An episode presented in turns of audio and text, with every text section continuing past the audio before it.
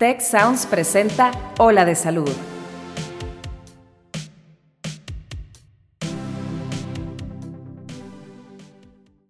Mucho se ha discutido acerca de las consecuencias negativas del consumo de la pornografía. Pero, ¿qué establecen los estudios al respecto? En este episodio lo analizaremos. Yo soy Mauricio Torres y aquí comienza tu ruta de bienestar el uso de pornografía tiene tanto efectos potencialmente positivos, puede tener que ver con la afirmación de mi identidad sexual, pero también tiene efectos que pueden ser potencialmente negativos, como los hemos platicado, que es percepciones poco precisas de la sexualidad. ¿Qué tal amigos? ¿Cómo están? Bienvenidos a una vez más a el podcast que busca empoderarte con la información más actualizada sobre temas relevantes a la salud para que así tú y tu familia puedan tomar mejores decisiones, mejorando así su calidad de vida. Yo soy su host, Mauricio Torres Martínez, y el día de hoy vamos a hablar sobre los efectos de la pornografía en la salud mental.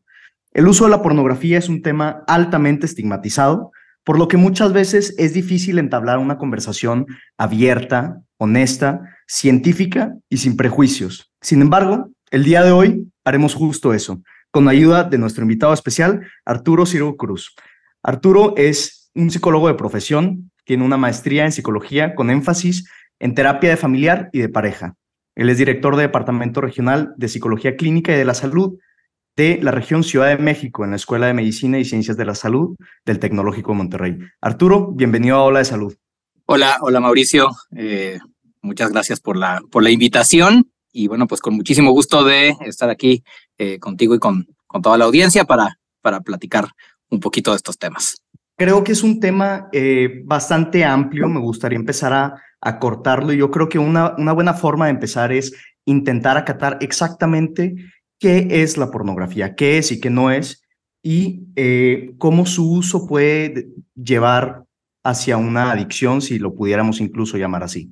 Ok, eh, bueno, pues en, en, realidad una de las primeras cosas que, eh, eh, que, que, se pueden catalogar es, es, a veces complicado, de hecho, esta, esta primera pregunta que haces es una de las preguntas más complicadas porque incluso a, a nivel de política pública, de repente es complejo tratar de conceptualizar lo que es la pornografía como tal, ¿no? De hecho, en Estados Unidos hubo una discusión muy interesante respecto a qué, o sea, qué tipo de imágenes, qué tipo de material se considera eh, como, como pornografía. Eh, muchas veces, como bien dijiste al inicio eh, de, esta conversación, pues es un tema altamente estigmatizado en donde entran muchos conceptos como la moral, la religión, como, como estos usos y costumbres que a partir de ahí dictan qué es lo que debería ser correcto en el comportamiento sexual, ¿no? Entonces, eso dificulta mucho el tratar de eh, dimensionar y conceptualizar qué es pornografía. Y me quedo, no, no, no, tengo, no tengo muy fresca esa información tal cual con las palabras que se hizo, pero eh, recuerdo que justo en este debate en el Congreso de Estados Unidos, eh, uno de los, de los legisladores dijo, es difícil conceptualizar la pornografía, pero tú sabes qué es pornografía cuando la ves. Tú sabes, tú sabes qué es cuando la ves. Entonces, eh, de repente, conceptualizarla diciendo son un grupo de imágenes o un grupo de material audiovisual en el que se muestran actos sexuales, eh, eh, desnudez, ¿no? Este, comportamientos sexuales de, diferentes tipos. eso a veces puede estar mermado un poco por pues el punto de vista a veces religioso o moral, pero me parece que una buena definición es esa, ¿no? O sea, la pornografía se sabe cuando se ve. ¿No? Claro, eh, eh, es, es, como material que intenta este, activar o, eh, excitar a, las personas, ¿no? O sea, activar ese deseo sexual. Sí, en, cierto sentido sí. O sea, generalmente una, una buena definición o una buena forma de simplificar lo que es, pues es este material audiovisual que pueden ser imágenes, fotografías, audios, video, combinación de, de, todas ellas, em, que muestran ya sea pues de forma erótica, es que ahí empezamos un poco con las definiciones, ¿no? O sea, muestran de forma erótica eh, el cuerpo humano desnudo, actos sexuales, eh, tanto eh, pueden ser este, escondidos, ¿no? O sea, más, más como imaginativos, o también pueden ser explícitos, ¿no? Entre hombres, mujeres, hombre, hombre, mujer, mujer, grupos. O sea, en realidad, en realidad hay, hay una diversidad de, de, pues justo de material audiovisual eh, y material gráfico respecto a la pornografía, que es a veces difícil describirla sin entrar a veces en temas, en temas relacionados con, con, con moral y con religión y con, con ¿no? con, esta parte de lo bueno y lo malo, ¿no? De hecho, yo creo que me gustó muchísimo cómo lo explicaste. O sea, no, a veces es difícil verdaderamente ponerle una definición, pero si lo ves o lo escuchas, sabes que es pornografía, ¿no? Entonces me gustaría quedarme con esa eh, definición, si así se podría decir. ¿Y cuál es el impacto de este material en, eh, en el cerebro? O sea, ¿qué es una vez que nosotros vemos o escuchamos este tipo de contenido, qué es lo que está pasando adentro de nosotros? Pues mira, en, en realidad, Mauricio, una, una de las primeras cosas con las que me gustaría iniciar es eh, justo lo que tú habías platicado respecto a, la, a, los mitos o a los estereotipos que existen alrededor del uso de pornografía. eh, pues uno de ellos es este, ¿no? O sea, como el tema de lo que sucede en el cerebro, ¿no? En realidad, no hay, eh, hay, hay estudios, hay muchos estudios, hay muchos metaanálisis que son como estos estudios de los estudios. Em, eh, al respecto de cuáles podrían ser esas consecuencias eh, respecto a la salud mental en el uso de pornografía. Específicamente, muchos se han situado en, en, en menores de edad, en, en personas jóvenes que eh, utilizan pornografía y cuáles podrían ser esas consecuencias. Y no hay hasta el momento eh, como resultados concluyentes. Es decir, em, hay ciertas cosas importantes que suceden y que si quieres las platicamos un poquito más adelante, pero en temas específicos, por ejemplo, de neurodesarrollo o algo así, la verdad es que eh, más allá de no encontrar eh, resultados concluyentes, es hay resultados como por todos lados, ¿no? O sea, eh, y, y, eso no nos permite llegar a conclusiones contundentes respecto, respecto a, a al uso de, pornografía, ¿no? Eh, lo, que, lo que sí es un hecho es que el uso de pornografía ha aumentado exponencialmente a partir del uso de las, de, las tecnologías emergentes como el Internet, ¿no? Eh, en, en, algún momento se decía o se pensaba en los años 90, hace 30 años, que eh, era muy difícil acceder a pornografía en Internet y que una persona tenía que ser tecnológicamente pues muy inteligente y muy pues muy tecnológico para poder acceder a la pornografía en Internet.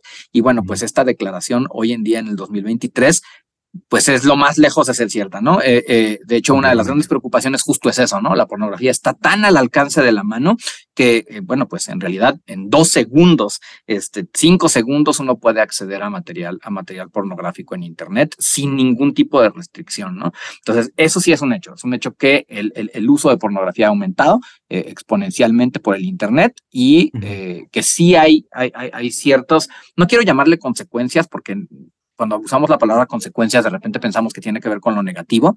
Una eh, negativa. Exacto. Eh, pero vamos, sí hay pues ciertas cosas que suceden a partir de, del uso de pornografía. ¿no? En, específicamente en el tema del cerebro, no hay nada, nada, nada concluyente, ¿no? Que de hecho es, es un punto muy importante el que estás tocando, que desde, eh, desde pues, la invención de, del Internet, la pornografía se ha convertido completamente accesible y completamente económica, o sea, gratuita, porque antes tenías que pagar para conseguir cierto material eh, pornográfico y ahorita con dos clics llegaste a esas páginas que estás buscando. Que también para los jóvenes, este anonimato en el Internet, pues hasta cierto punto valida sus acciones. Oye, ¿sabes que No tiene consigo ninguna consecuencia o, bueno, entre comillas, ninguna consecuencia el ver o, el consumir material pornográfico, entonces pues lo hago, no le estoy haciendo daño a nadie, ¿no? Pero entonces lo que estamos diciendo ahorita es que conclusivamente no hay efectos en las personas que consumen material pornográfico. Eh, específicamente en el tema del cerebro, eh, no, no, no, no hay nada, nada concluyente al respecto. Ni ajustando para la edad. No, no, de hecho hay un estudio, eh, tenemos ahí algunos estudios interesantes que hablan justo de, la asociación entre eh, los adolescentes que, que, utilizan pornografía y eh, una pobre salud mental, ¿no? Ese, es, ese, es, un estudio que se hizo en, en, en el 2022, eh, que hicieron estudios en 2004, 2009 y 2014, en estudios este, seccionales, en, o sea, cada cinco años, entre estudiantes de preparatoria, y no se encontró ningún tipo de asociación consistente entre los años de salud mental o digamos la, la, la, discapacidad por salud mental eh, o tener lo que se considera una pobre salud mental o una salud mental deficiente y el uso o incluso la frecuencia del uso de pornografía.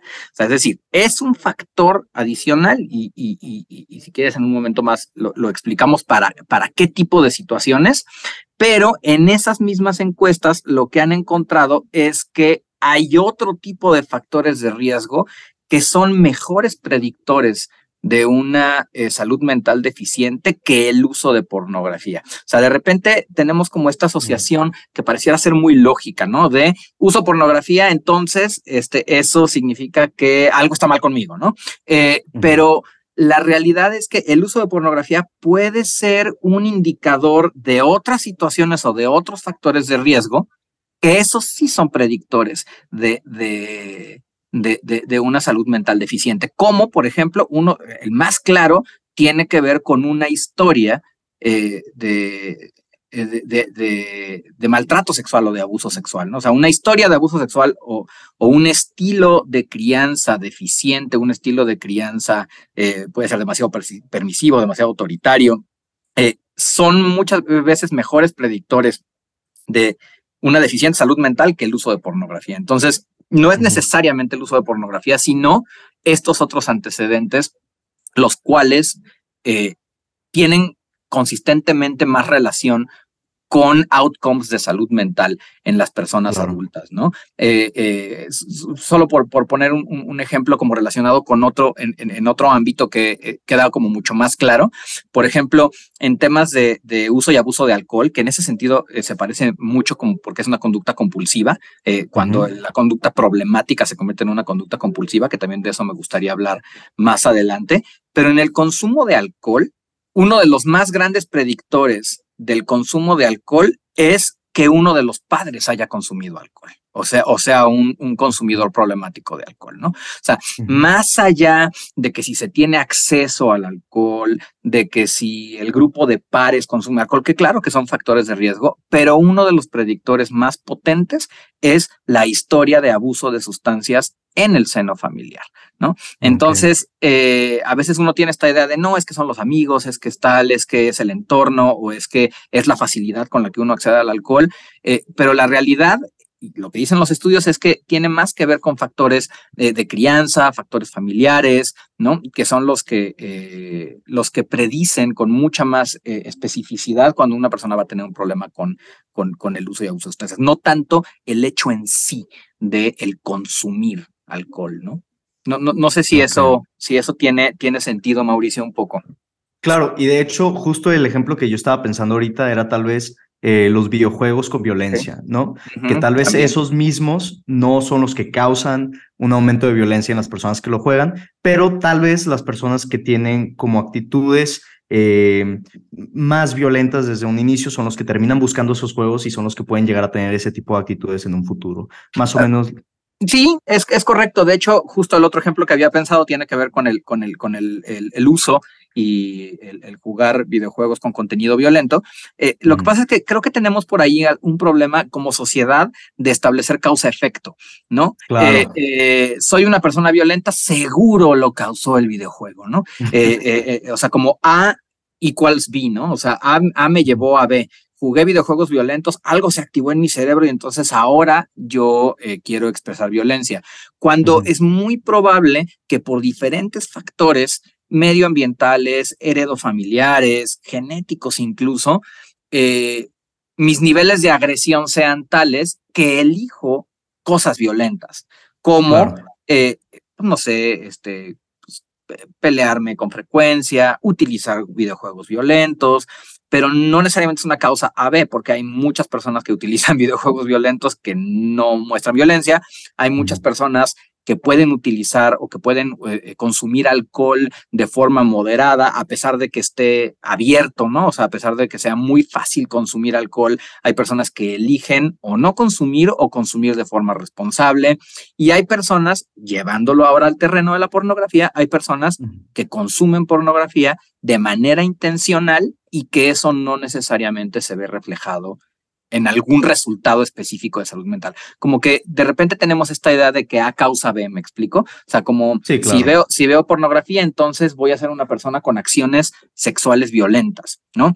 Mm. O voy a tener un peor desempeño en mis relaciones de pareja porque tengo como ciertas expectativas de lo que veo en la pornografía. Y, y, y en realidad, eh, de repente esos argumentos a veces eh, tienden a ser demasiado totalitarios, como es un, un argumento como todo o nada, eh, y, y, de repente como que pierden sustento cuando lo llevo yo a otro lado, ¿no? O sea, eh, eh, el hecho de que yo juegue un videojuego violento no va a hacer que yo vaya automáticamente a tomar una pistola y, y empezar a, a, disparar, ¿no? O a tener actitudes violentas, ¿no?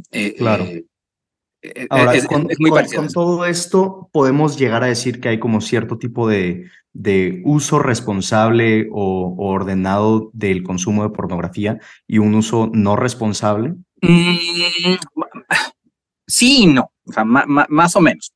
Hay un consumo, eh, de entrada, eh, los investigadores no se han decidido muy bien en cómo establecer ese consumo. Puede ser consumo moderado, frecuente, intenso, puede ser un consumo problemático o no problemático. O sea, hay un consumo problemático como lo es de pornografía, como lo es de alcohol, como lo es, por ejemplo, de, cualquier cosa. De, de, de sí, de, de, de, las apuestas, ¿no? O sea, hay apuestas que es un consumo no problemático, un uso no problemático y hay un uso problemático eh, eh, de, las apuestas, eh, de diferentes tipos de situaciones, ¿no? Tiene que ver también mucho cuál es la motivación por la que utilizo pornografía, ¿no? Y ahí esto puede estar de la mano con el consumo problemático o ya tener, o sea, un consumo no problemático y ya una una, un, eh, una, una problemática específica de control de impulsos acerca de la pornografía. Te quiero, te quiero citar un ejemplo rapidísimo respecto a las motivaciones por las que las personas eh, utilizan pornografía.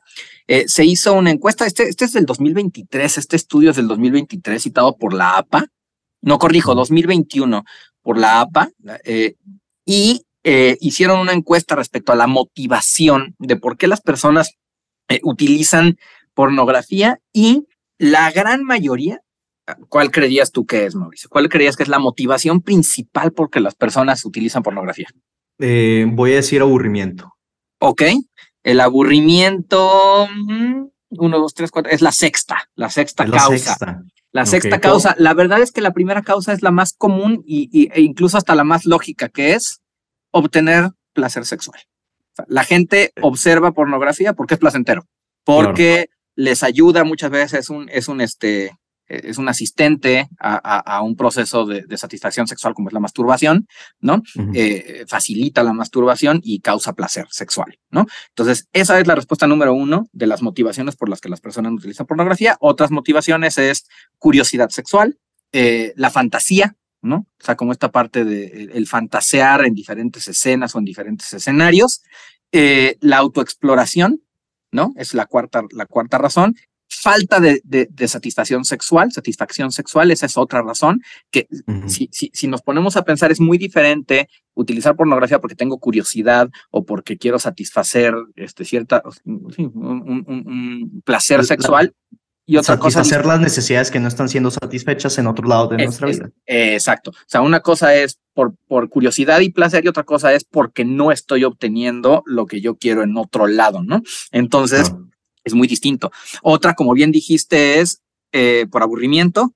Eh, otra puede tener que ver con el tema emocional. Eh, el observar pornografía puede servirme como una distracción o una supresión eh, eh, para, para suprimir ciertas emociones o para no enfrentar ciertas emociones, observo pornografía para entonces desviar esa atención. Lo han este, o sea, descrito incluso como cierto tipo de, de escapismo, ¿no? Puede ser un escape emocional, un escape del aburrimiento, de los problemas de la vida.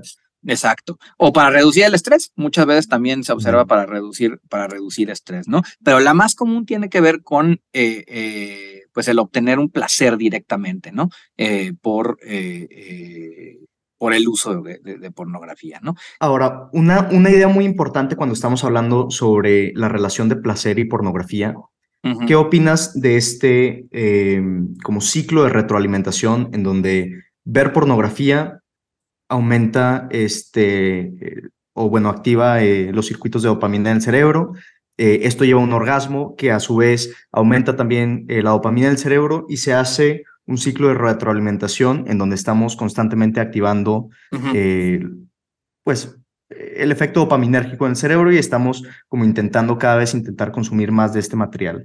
Hay una, eh, ¿es verdadero, es falso? ¿Qué se ha estudiado?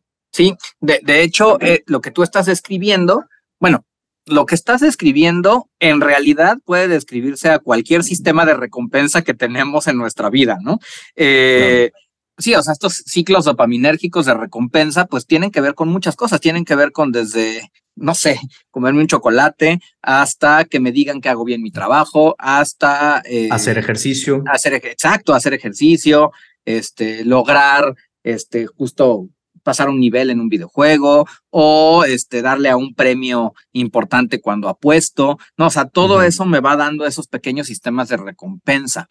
Eh, el, la problemática es cuando esos ciclos de recompensa se convierten en ciclos adictivos, ¿no?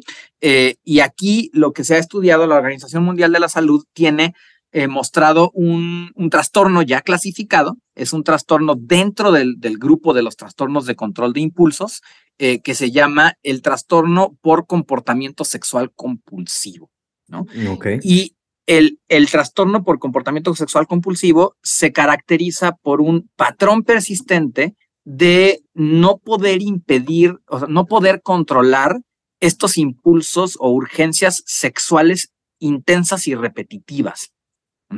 Entonces, ahí tiene que ver un poco con lo que estás mencionando, ¿no? O sea, cuando, obviamente yo tengo un sistema de recompensa, pero ese sistema de recompensa eh, también tengo que aprender a postergarlo, ¿no? O sea, a, demorar el sistema de recompensa o a demorar el placer por la recompensa, ¿no? O sea, yo, no sé, o sea, quisiera e, evidentemente ahora llegar a casa y dormir probablemente, eh, pero sé que antes tengo que hacer muchas otras cosas o, o, o me gustaría no sé, o sea, si, si estoy con mi pareja, me gustaría eh, pues este, tener una, una relación sexual con mi pareja en este momento, pero pues muchas veces nuestro cerebro, nuestra, como principio de realidad, o sea, nuestro, nuestro cerebro nos ejecutivamente nos dice, este no es el momento.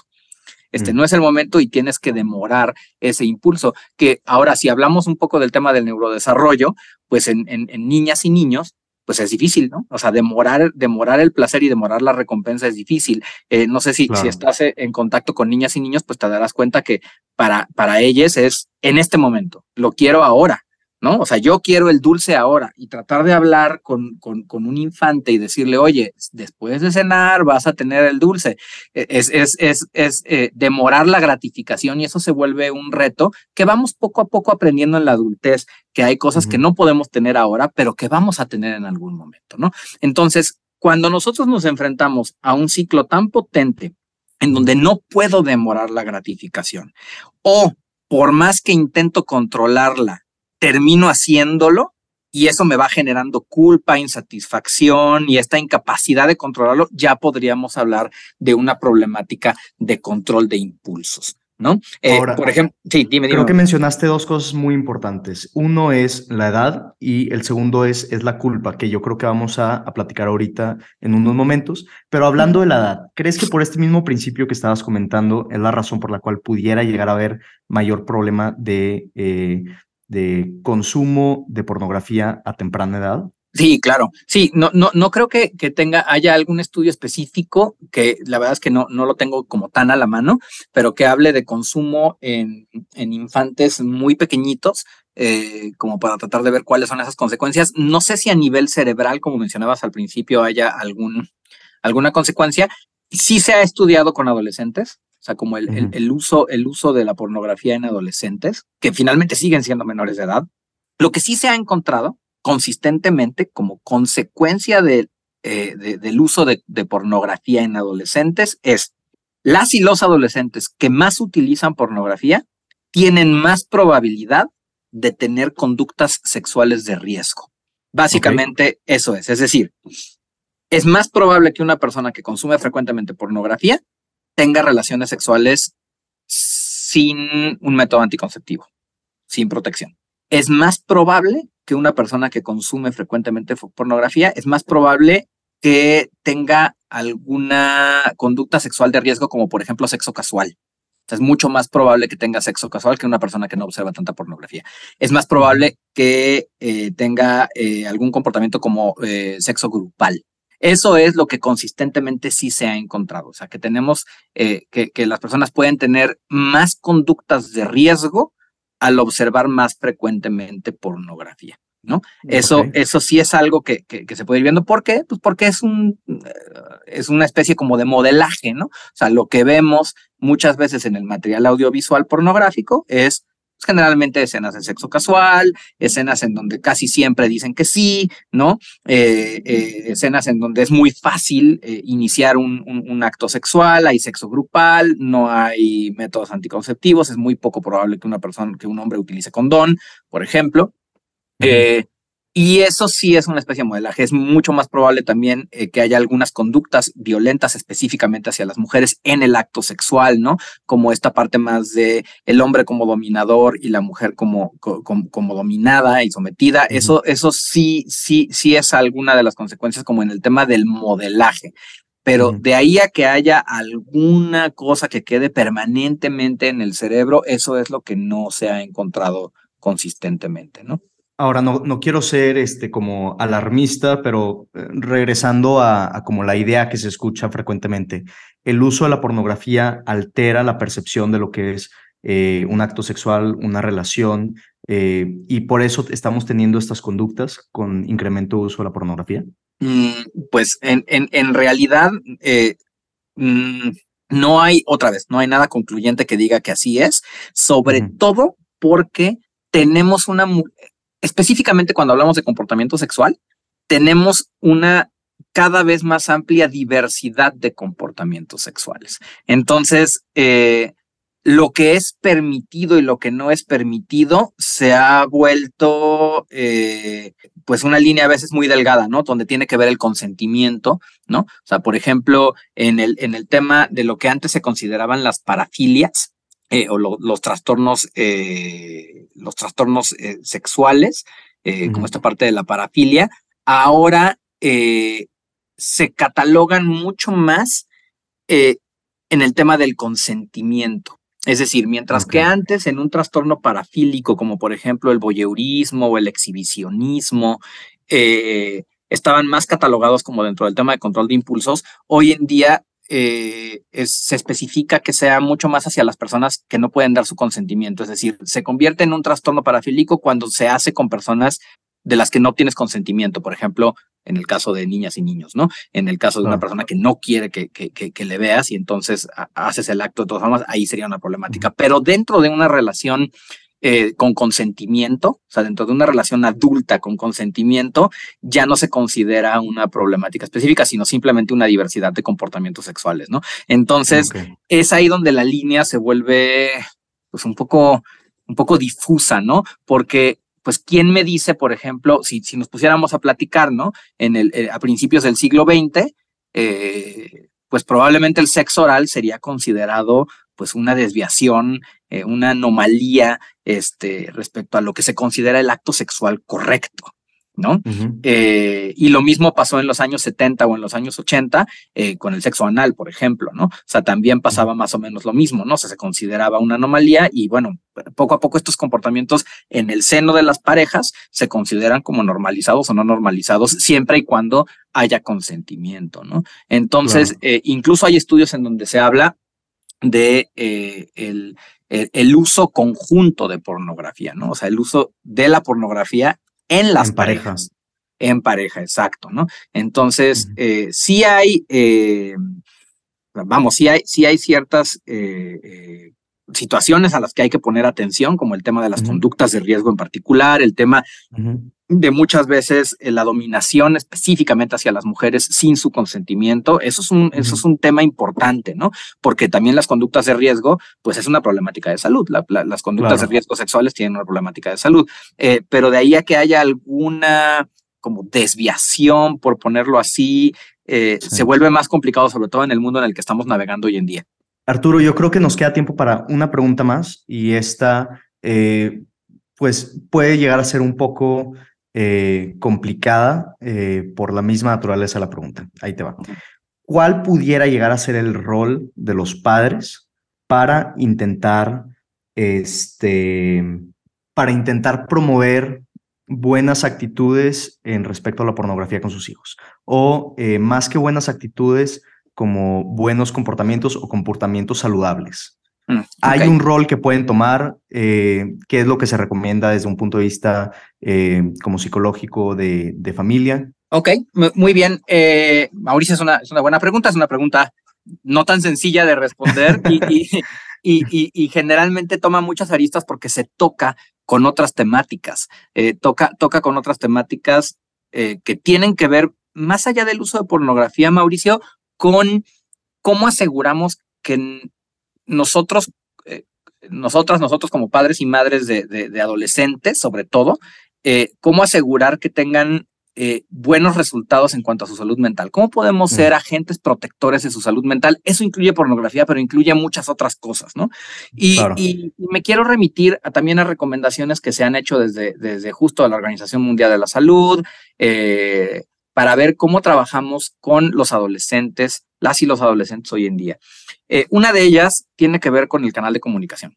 Eso es una de las primeras recomendaciones que generalmente cuando yo doy, doy pláticas con, con, con madres y padres de familia en el equipo de crianza, eh, hablamos mucho acerca de la comunicación. Es decir, nosotros como equipo de crianza debemos tener los canales de comunicación abiertos, siempre abiertos. ¿Qué significa eso? Significa que el seno familiar o la casa es un lugar libre de juicio. Y eso es bien difícil porque, porque pues muchas veces ahí entran otra vez como toda esta parte de la moral, la ética, lo que es correcto, lo que es incorrecto, que eso es muy variable y sobre todo intergeneracionalmente es muy variable. Claro. Pero algo que yo platico mucho con, con los papás y, con los padres y madres es si, si en tu casa no hay un canal de comunicación abierto y si en tu casa, si tu casa no es un lugar libre de juicio, ese canal se va a abrir en otro lado. Y puede que sea un buen canal, puede que sea una persona responsable y puede que, que, el adolescente encuentre otro role model en donde sí pueda hablar, pero puede que no. Puede que sea una persona que potencialmente haga más, más daño que, que, que bien, ¿no?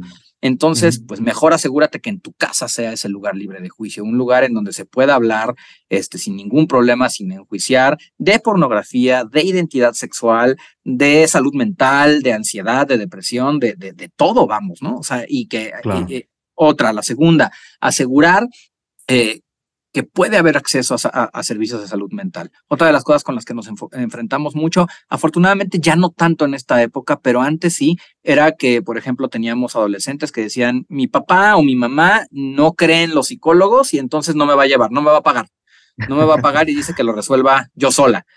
Entonces, eh, al final otra vez, si ahí no se abre el canal de comunicación, en otro lado se va a abrir. Entonces, eh, esas son como dos recomendaciones muy básicas, ¿no? Asegurar asegurarle a nuestras hijas e hijos que hay servicios de salud mental disponibles en caso que los necesiten. Y dos, siempre tener el canal de comunicación abierto. Recordando que el uso de pornografía tiene tanto efectos potencialmente positivos como la satisfacción sexual, la exploración, ¿no? Eso es algo que se puede hablar eh, de cierta forma con, con hijas e hijos en cuanto al uso responsable de la pornografía, puede tener que ver con la afirmación de mi identidad sexual, puede ser la exploración, pues la exploración de la fantasía sexual, eh, puede tener que ver con la desinhibición de la conducta sexual, que eso puede ser positivo o negativo, ¿no? Eh, pero también tiene efectos que pueden ser potencialmente negativos, como los hemos platicado, que es percepciones poco poco precisas de la sexualidad, ¿no? O sea, cosas que en general no suceden fuera de la pornografía. Eh, la adicción, un comportamiento adictivo, un comportamiento compulsivo y desregulado, eh, la violencia y la agresión como resultado de lo que se observa, ¿no? Y el aumento en las conductas de riesgo. Entonces, vamos, como, como todo en la vida, hay, hay eh, eh, tanto efectos potencialmente positivos como negativos, y creo que algo, algo, algo deseable como un equipo de crianza es ayudar a nuestras hijas, hijos, hijas a eh, hablarlo, ¿no? Y tener esa apertura de comunicación, porque nuevamente, si en casa no abrimos ese canal de comunicación, en vez de pensar que no se va a abrir, más bien hay que pensar en dónde se va a abrir y quién va a hablar de esto con, con, con, con, con ellas y ellos, ¿no? ¿Quién va a hablar de esto? Y ojalá y sea una figura positiva, pero si no, pues no, no, no, no sabemos, ¿no? Pues ahí lo tienen, lo dijiste de manera excelente, creo que son unos tips bastante buenos que todas las personas que nos están escuchando lo van a poder implementar eh, en, su, eh, en su vida. Muchísimas gracias, Arturo, por estar con nosotros en este programa. No, gracias a ti, Mauricio, un placer. Y muchísimas gracias a todos los que nos están escuchando. Espero hayan disfrutado de este episodio. Creo que hicimos un buen trabajo de empezar a entablar esta conversación de una manera abierta, educativa, sin prejuicios. Espero que verdaderamente les saquen provecho y eh, muchísimas gracias por estar con nosotros en otro episodio de Hola de Salud. Que tengan un excelente día. Cuida tu mente. Los expertos del TEC de Monterrey brindan herramientas y consejos para potenciar una vida positiva. ¿Por qué nos es tan difícil a veces perdonar? Un programa con ejercicios y rutinas para ayudarnos a cultivar una vida plena. El perdón es una elección. Escúchalo en Spotify, Apple Podcast y Google Podcast. Muchas gracias al equipo de Tech Salud, el sistema de salud del Tecnológico de Monterrey y al equipo de Tech Sounds. Productora ejecutiva, Lisbeth Siller. Productores de Ola de Salud, Melissa Hinojosa, Nora Morales y Fernando Zamora. Diseño, Lizeth Rodarte. Analíticos y alianzas, Lilia Martínez. Postproducción, Max Pérez y Marcelo Segura. Te invitamos a escuchar el siguiente episodio de Ola de Salud y el resto de programas de Tech Sounds en los canales de tu preferencia.